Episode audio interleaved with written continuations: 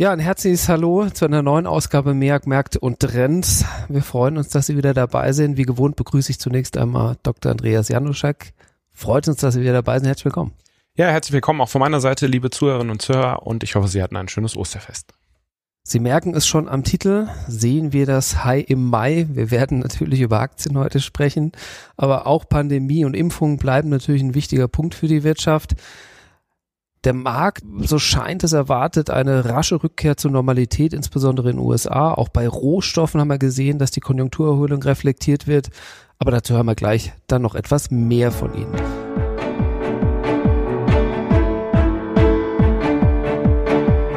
Märkte und Trends. Erfolgreich investieren und verstehen, was die Kapitalmärkte bewegt.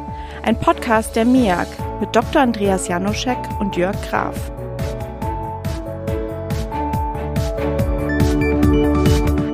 Wir hatten Anfang des Jahres darüber gesprochen, dass die Märkte schon so ein bisschen die Öffnung im Mai durchspielen. Das merken wir gerade. Es wird sich wohl ein bisschen verschieben, aber zumindest in Großbritannien haben die Pubs schon wieder ein bisschen offen, ne? Ja, ich glaube, das haben wir alle gesehen. Äh, ich glaube, die Kollegen, die in London arbeiten, waren auch alle schon im Pub.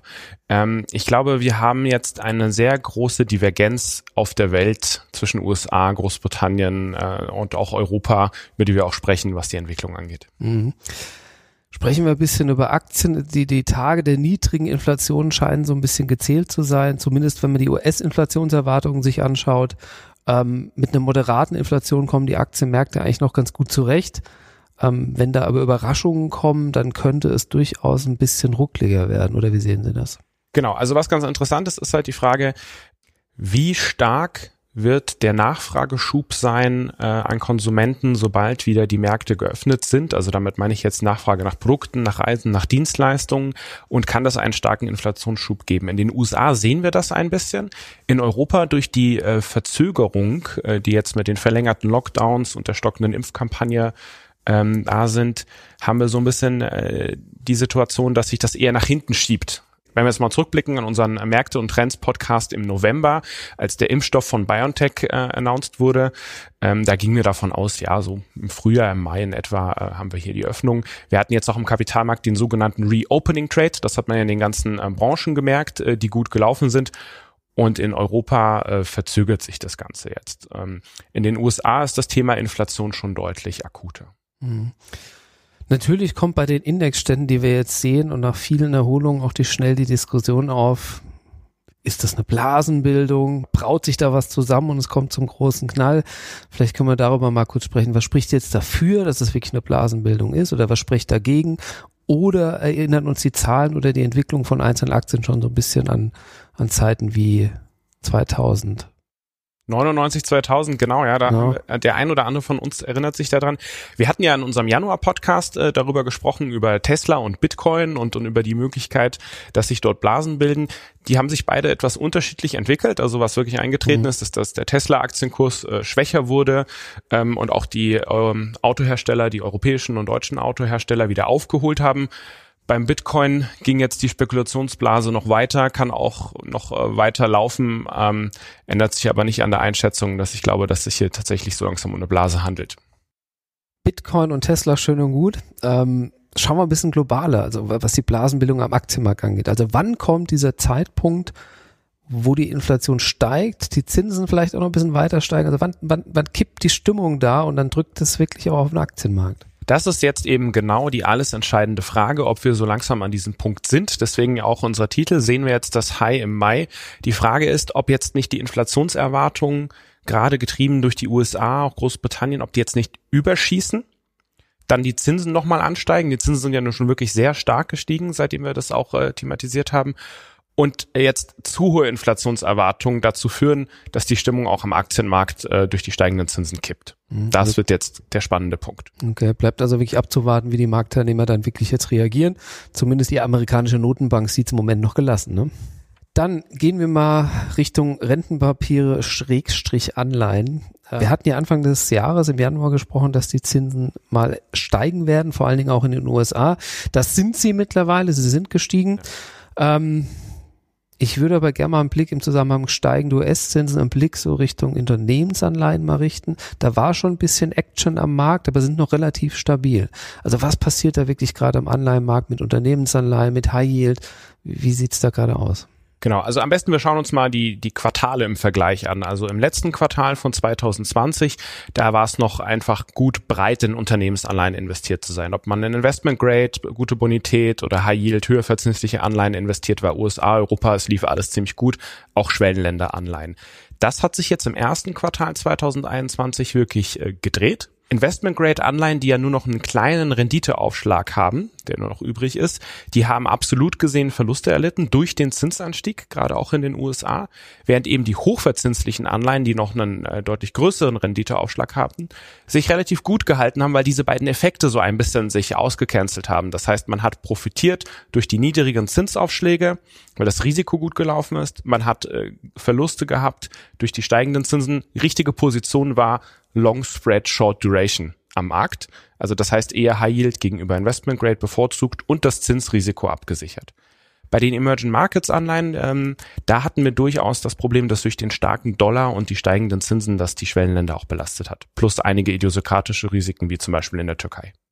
Also nochmal für uns Normalsterbliche, die hochverzinslichen Unternehmensanleihen haben profitiert, sind gut gelaufen und die sicheren Anleihen haben eher abgegeben in so einem Umfeld. Ganz genau. Und die Sprunghaftigkeit von Erdogan war jetzt auch nicht unbedingt förderlich für die Staatsanleihen aus der Türkei. Das ist richtig. Ja, schauen wir mal ein bisschen Richtung Wirtschaft. Ich habe mir heute Morgen mal die Wachstumsprognosen angeschaut. USA ein, ein, eine steigende Tendenz, Europa eher so ein bisschen nach unten korrigiert, habe ich gesehen. Woher kommt die Divergenz da?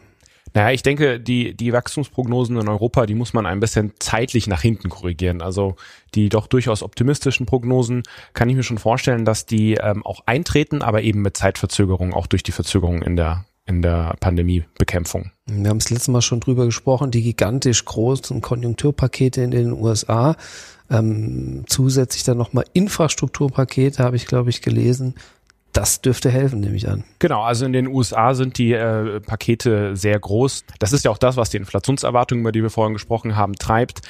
In Europa ist die Umsetzung des Europäischen Hilfsfonds eher noch schleppend. Also es geht ja momentan um ein 750 Milliarden großes äh, Corona-Hilfspaket, das jetzt gerade ähm, vom Verfassungsgericht äh, sozusagen gelandet ist. Und es wird erwartet, dass es bis Mai oder Juni dauern kann, bis eine Entscheidung vom Verfassungsgericht kommt. Ich meine, das Verfassungsgericht hat momentan auch recht viel zu tun. Das heißt also auch, dass wir in Europa noch so ein bisschen Nachholbedarf dann haben, oder?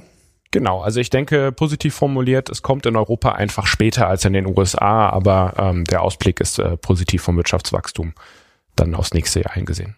Okay, dann sprechen wir noch mal ein bisschen über Währungen. Vom Jahresbeginn bis, ich sag mal so Ende März hat US-Dollar doch deutlich zugelegt. Ist der Dollar als sicherer Hafen noch so beliebt oder ändert sich da gerade dran was? Ja, ich, ich denke, das ist klar ein Thema für fürs ganze Jahr. Wir haben ja auch schon im Märkte und Trends Podcast im Januar darüber gesprochen. Die steigenden Zinsen und auch der größere Zinsunterschied, das ja weitergeht zwischen USA und Europa, plus eben auch der größere Erfolg im, äh, in der Bekämpfung der Pandemie jetzt in den äh, USA und eben auch die größeren Pakete. Das alles ist positiv für den Dollar, definitiv. Es ist mittlerweile sogar sehr attraktiv, als ähm, aus, also als Nicht-US-Dollar-Investor sich Anleihen in USA zu kaufen, weil die Kurve sehr steil ist, mit einer etwas längeren Laufzeit und dann vorne das Währungsrisiko rauszuhatchen. Ich hatte zu Beginn schon mal erwähnt, die Rohstoffe reflektieren diese Konjunkturerholung auch so ein bisschen. Ähm, was gibt's zu beachten bei den Rohstoffen im Moment? Genau, also wir haben ähm, jetzt eine sehr gute Entwicklung im Ölpreis gehabt. Das hat sich jetzt wieder etwas verzögert, dadurch, dass in Europa eben die Öffnungen und Reisetätigkeiten natürlich doch nicht so stark reingekommen sind. Aber die Industrienachfrage, also die Nachfrage auch aus China, ähm, aus den USA, die befeuert natürlich den Rohstoffmarkt, der mittlerweile aber auch schon sehr stark gestiegen ist. Gut, ich denke, wir haben alle Anlageklassen zumindest mal in aller Kürze betrachtet. Ich sage auf jeden Fall schon mal Danke, dass Sie wieder dabei waren. In den kommenden Tagen werden wir das neue Infektionsschutzgesetz zum einen auf der Bundesebene erleben. Ähm, gleichzeitig gehen wir in Frühling. Ich sag mal, es wird spannend. Ja, wenn ich jetzt aus dem Fenster äh, mal schaue, sehe ich da drüben so ein CSU-Zeichen leuchten, also die CSU-Zentrale. Ähm, ich könnte mir vorstellen, dass das äh, durchaus ein Thema für die nächsten Podcast werden könnte, richtig? Eindeutig. Also äh, momentan ist das hier noch ein heißer Machtkampf ähm, ja innerhalb der CDU, CSU. Immer wenn Sie im Fernsehen die CSU-Zentrale sehen und dahinter ein Hochhaus, das ist das Hochhaus, in dem wir sitzen. Das heißt, wir kommen, bekommen das aus nächster Nähe mit. Ähm, in unserem letzten Podcast, in der März-Ausgabe äh, von Märkte und Trends, als unser Kollege Toni Fischer mit dabei war, hatten wir auch schon angefangen, das Thema äh, Politik zu besprechen. Ich glaube, das wird noch sehr spannend. Zum aktuellen Zeitpunkt der Aufnahme wissen wir noch nicht, äh, wer der Kanzlerkandidat wird. Ich denke, bei unserer nächsten Ausgabe können wir dann ausführlicher über das Thema reden. Allgemein ist in das Thema Politik äh, viel Bewegung gekommen und äh, sicherlich wird uns das jetzt auch bis zum Herbst begleiten, gerade hier in Deutschland. Das schauen wir uns im Detail definitiv an. Ja, herzlichen Dank fürs Zuhören. Schöne Grüße aus München und passen Sie auf sich auf und kommen Sie gut in den Frühling. Auch von meiner Seite aus äh, alles Gute. Vielen Dank fürs Zuhören, liebe Zuhörerinnen und Zuhörer. Danke fürs Abonnieren und äh, bis zum nächsten Mal. Noch einen schönen April.